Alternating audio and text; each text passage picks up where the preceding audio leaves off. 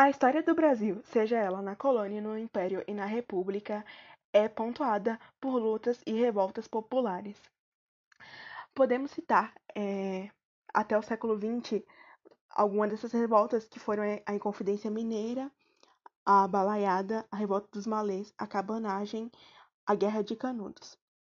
Com a proclamação da República, a questão desses movimentos é, vai mudar, porque vamos ter a implantação, vamos ter a abolição da escravidão, a abolição da mão de obra escrava e vamos ter a implantação do trabalho assalariado.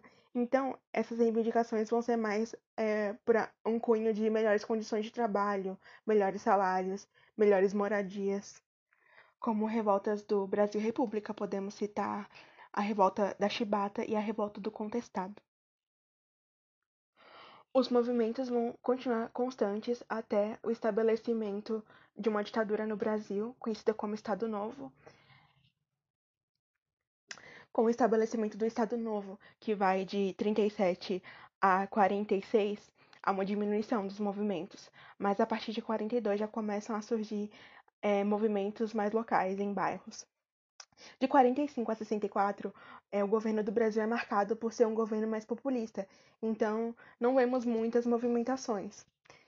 Em 64, é instaurado uma nova ditadura no Brasil.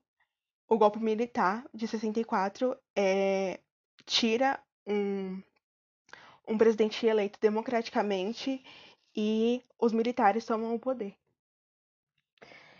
Em 1968, temos a conhecida Passeata dos 100 Mil, que une artistas, intelectuais e estudantes contra a ditadura militar brasileira. O estopim que gera essa passeata é a morte de um estudante durante um protesto, e essa morte é causada é, pela violência policial. Logo após esse, esse protesto, é, temos a instituição do AI-5, do Ato Constitucional número 5, que, entre outras coisas, ele dá o direito do governo intimidar os opositores e é, e consolidar o, autoritarismo. Então, o governo poderia perseguir quem fosse contra ele. É, esse ato ele causou é, a prisão e morte de dezenas, de centenas de pessoas, e ele esteve em vigor durante 10 anos. Em 1978, é, o AI-5 vai ser extinto, e no ano seguinte nós temos a anistia, que ela é assinada e ela permite o retorno é, dos brasileiros que saíram do Brasil por causa das perseguições políticas. É, também temos é, o sistema, a substituição do sistema é, bipartidário pelo pluripartidarismo, que antigamente, durante o período da ditadura, só existiam dois partidos, e com esse, é, com as melhoras, as, os afrouxamentos da ditadura, né, é, existir, existir a possibilidade de criar novos partidos. Então são criados novos partidos, como o PMDB, o PT e entre outros partidos. E após toda essa contextualização, é, a gente vai adentrar, adentrar é, no tema principal, que é sobre a direta já, que vai exemplificar o processo de redemocratização do país. Direta Já foi um movimento social que ocorreu é, em 83 e 84, durante o período da ditadura militar. Mas nessa época, a ditadura já estava mais enfraquecida e vários setores é, se juntaram para pedir direito ao voto direto para eleger o presidente. Esse movimento contou com o apoio de diversos artistas e políticos, é, o que ajudou a aumentar a popularidade do movimento. É, no começo dos anos 80, a ditadura já estava mais enfraquecida e já tinha até mesmo permissão é, para a criação de outros, de outros, partidos políticos, como eu citei anteriormente. É, entretanto, é, o Brasil estava numa crise econômica muito profunda. A dívida externa estava imensa, o desemprego estava alto, a inflação absurda e a, des a desigualdade social batia recordes. Isso estava aumentando a pressão sobre o governo militar. Começaram a surgir algumas greves no ABC paulista e o governo militar acabou permitindo a eleição direta para governador em 1982, o que não acontecia desde os anos 60. É, e a, é, com essa permissão de eleição direta para governador, provou o quão degra degradada estava a imagem da, da ditadura, pois a oposição acabou vencendo em vários colégios eleitorais importantes. E em 1984 houveram eleições diretas para prefeito e mais uma vez a oposição, é, os concorrentes da oposição ganharam. A campanha das diretas, é, ela foi criada pelo Partido dos Trabalhadores, mas ela posteriormente foi apossada pelo PMDB. Ela começa a surgir em 1983 com as lideranças sindicais e lideranças populares, lideranças políticas, é, e essas lideranças políticas começaram a chamar a atenção da população para essa questão. Mas para ocorrer essa eleição direta para presidente, precisaria haver uma mudança constitucional, porque a Constituição vigente na época ela não permitia a eleição direta para presidente. E para que essa eleição fosse possível, teria que haver uma mudança na emenda constitucional e ela teria que ser aprovada por dois, dois terços do Congresso. Acontece que a maioria dos congressistas eram do, do partido do governo militar. Então, é, o deputado do PMDB o Dante de Oliveira, ele vai lançar a proposta de emenda, conhecida como Dante de Oliveira, que é uma proposta é, de emenda constitucional que seria para ver as eleições diretas. Em 25 de abril de 1984, ocorre a votação, que tinha como objetivo é, aprovar a emenda que permitia a votação direta para presidente. Nessa votação, 479 congressistas teriam que votar, e eram necessárias 320 votos para aprovar a medida. É, na, durante a votação foi obtido 298 votos, e com a adesão de alguns congressistas do partido do governo militar, faltaram 22 votos para a emenda ser aprovada. Isso porque muitos deputados não compareceram é, por causa de uma manobra do Congresso. A emenda acaba não sendo aprovada, mas mesmo assim, na próxima eleição de 85, acaba sendo a última eleição indireta e nessa eleição acaba sendo eleito é, um presidente civil, que foi o Tancredo, Tancredo Neves. O Tancredo Neves acaba não é, tomando posse porque ele morre antes. E quem toma posse é o vice dele, José Sarney. Apesar do movimento das diretas não ter conseguido a eleição é, direta para presidente imediatamente, esse movimento teve uma atuação muito importante, já que foi o maior movimento desde é, do estabelecimento do AI-5 e também é, teve uma atuação muito importante para a redemocratização do país e com e, e com e para é, colaborar com o fim da ditadura. A direta já foi um movimento social é, conjuntural que ele queria resolver demandas daquela época, da conjuntura daquela época, que era que eles estavam vivendo numa ditadura e eles queriam restabelecer a democracia. Hoje no Brasil temos os movimentos é, pela população LGBTQIA, movimento pelo direito das mulheres e pelo direito das pessoas negras. E é, podemos ver que em vários setores da sociedade as coisas que temos, as conquistas, são, são mérito de movimentos sociais que se mobilizaram, se uniram é, para conseguir direitos. Os movimentos é, sociais presentes no Brasil hoje são mais de cunho estrutural, querendo mudar é, desigualdades históricas que vem oprimindo certos grupos e causando é, muitas vezes a exploração e até morte. É importante a população ter consciência dos seus direitos como cidadão, seus direitos e deveres, e de participar ativamente para conseguir melhorias e conseguir é, reivindicações para um melhor convívio, uma melhor integração de todas as pessoas. Com essa exposição, podemos perceber o quanto os movimentos sociais, as lutas e reivindicações estiveram presentes é, na nossa formação, apesar de não ser muito falado e muito lembrado muitas delas. Mas é importante conhecer a sua história e é, se educar e se organizar para a construção de um mundo mais justo e melhor, de um Brasil mais justo e melhor.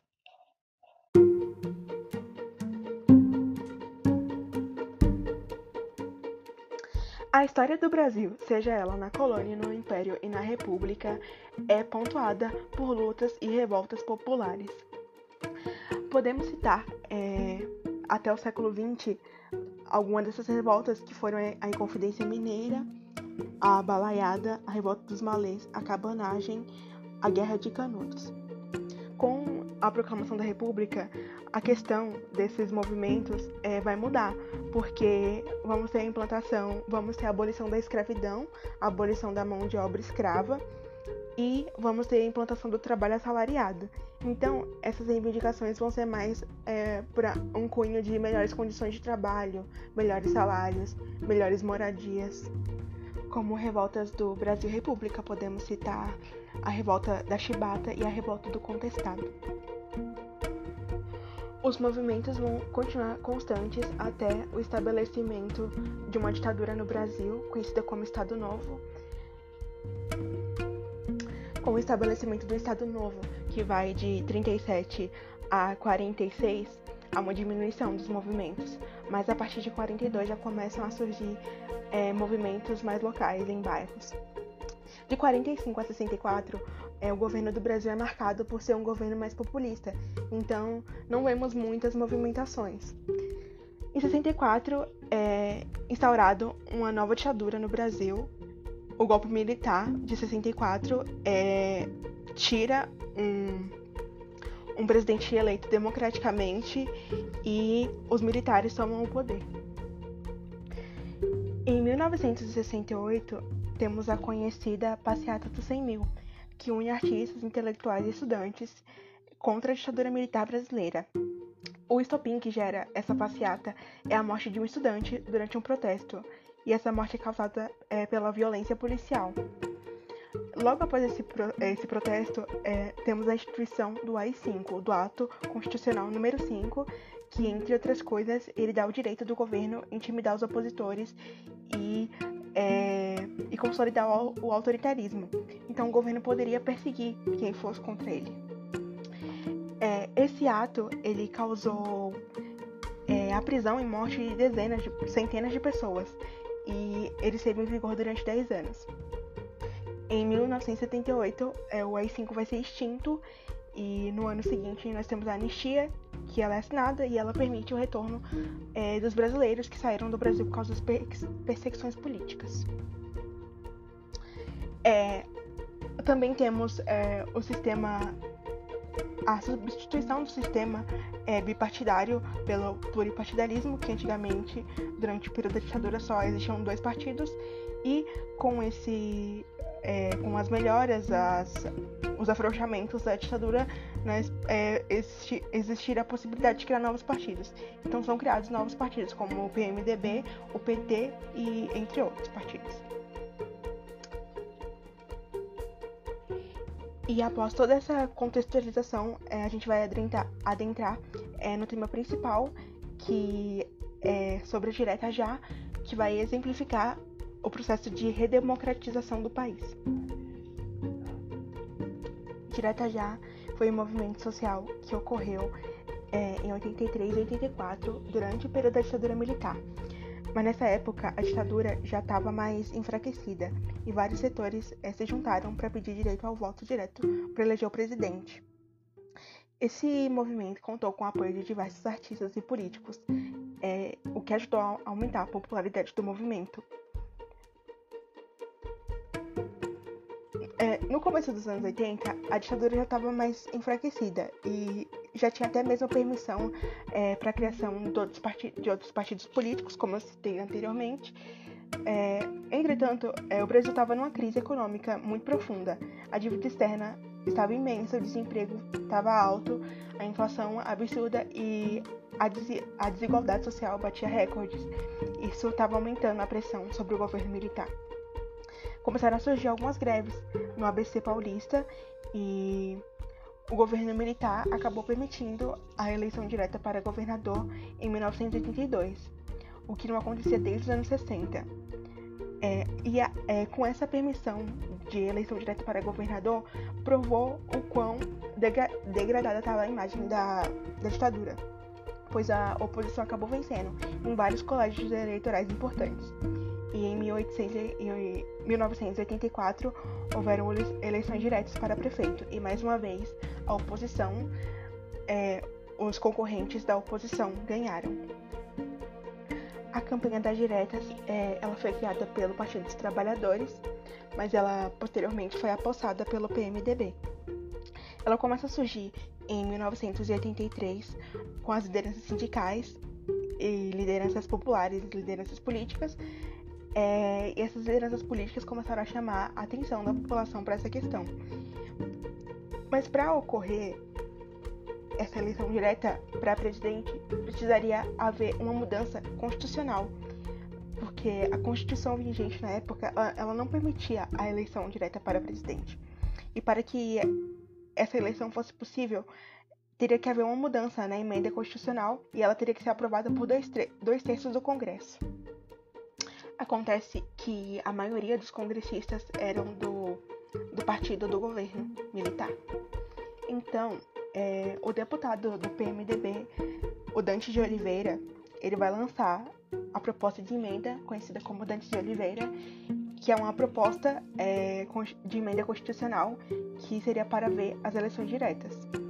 Em 25 de abril de 1984, ocorre a votação, que tinha como objetivo é, aprovar a emenda que permitia a votação direta para presidente. Nessa votação, 479 congressistas teriam que votar, e eram necessárias 320 votos para aprovar a medida. É, na, durante a votação foi obtido 298 votos e com a adesão de alguns congressistas do partido do governo militar, faltaram 22 votos para a emenda ser aprovada. Isso porque muitos deputados não compareceram é, por causa de uma manobra do Congresso. A emenda acaba não sendo aprovada, mas mesmo assim, na próxima eleição de 85, acaba sendo a última eleição indireta e nessa eleição acaba sendo eleito é, um presidente civil, que foi o Tancredo Neves. O Tancredo Neves acaba não é, tomando posse porque ele morre antes. E quem toma posse é o vice dele, José Sarney. Apesar do movimento das diretas não ter conseguido a eleição é, direta para presidente imediatamente, esse movimento teve uma atuação muito importante, já que foi o maior movimento desde é, do estabelecimento do AI-5 e também é, teve uma atuação muito importante para a redemocratização do país e com e, e com e para é, colaborar com o fim da ditadura. A direta já foi um movimento social é, conjuntural que ele queria resolver demandas é, daquela época, da conjuntura daquela época, que era é, que eles estavam vivendo numa ditadura e eles queriam restabelecer a democracia. Hoje no Brasil temos os movimentos é, pela população LGBTQIA, movimento pelo direito das mulheres e pelo direito das pessoas negras. E é, podemos ver que em vários setores da sociedade as coisas que temos, as conquistas, são, são mérito de movimentos sociais que se mobilizaram, se uniram é, para conseguir direitos. Os movimentos é, sociais presentes no Brasil hoje são mais de cunho estrutural, querendo mudar é, desigualdades históricas que vêm oprimindo certos grupos e causando é, muitas vezes é, a exploração e até morte. É importante a população ter consciência dos seus direitos como cidadão, seus direitos e deveres e de participar ativamente para conseguir melhorias e conseguir é, reivindicações para um melhor convívio, uma melhor integração de todas as pessoas. Com essa exposição, podemos perceber o quanto os movimentos sociais, as lutas e reivindicações estiveram presentes é, na nossa formação, apesar de não ser muito falado e muito lembrado muitas delas. Mas é importante conhecer sua história e é, se educar e se organizar para a construção de um mundo mais justo e melhor, de um Brasil mais justo e melhor.